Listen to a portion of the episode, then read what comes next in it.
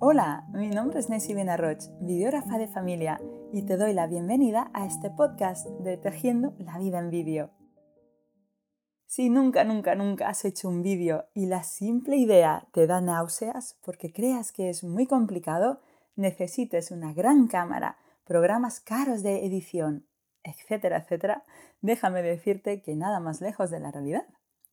En las notas de este episodio encontrarás un link con acceso a mi curso gratuito de vídeo con móvil, un PDF que podrás descargarte en el que te enseño cómo crear tu primer vídeo de familia.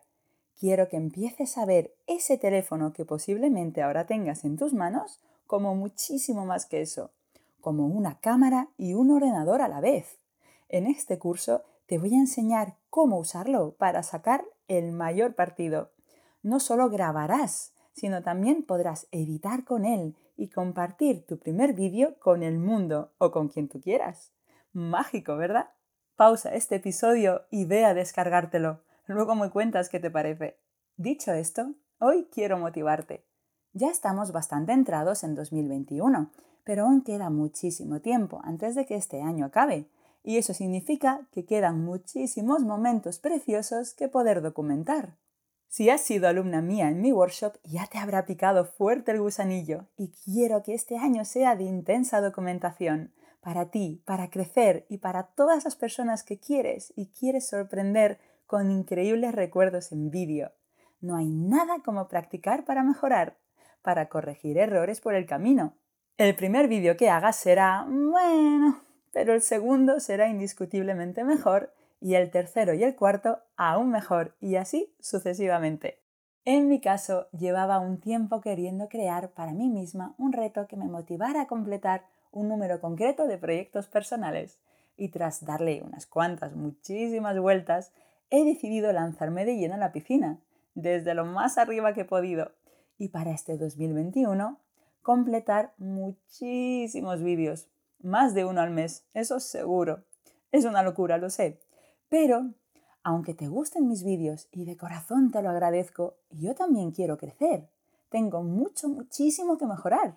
Y cada vez quiero añadir a mis vídeos ese granito más de arena, tanto para mi familia como para mis clientes. Como he dicho antes, no hay nada como practicar para mejorar. Eso sí, es importante disfrutar del proceso, sin obsesionarte con el resultado final. Con el tiempo mejorarás, no hay duda. Como dice Seth Godin, Hagamos lo que nos gusta, no por aplausos, no por dinero, sino porque podemos. Y si queremos mejorar, debemos hacerlo cada vez que tengamos la oportunidad.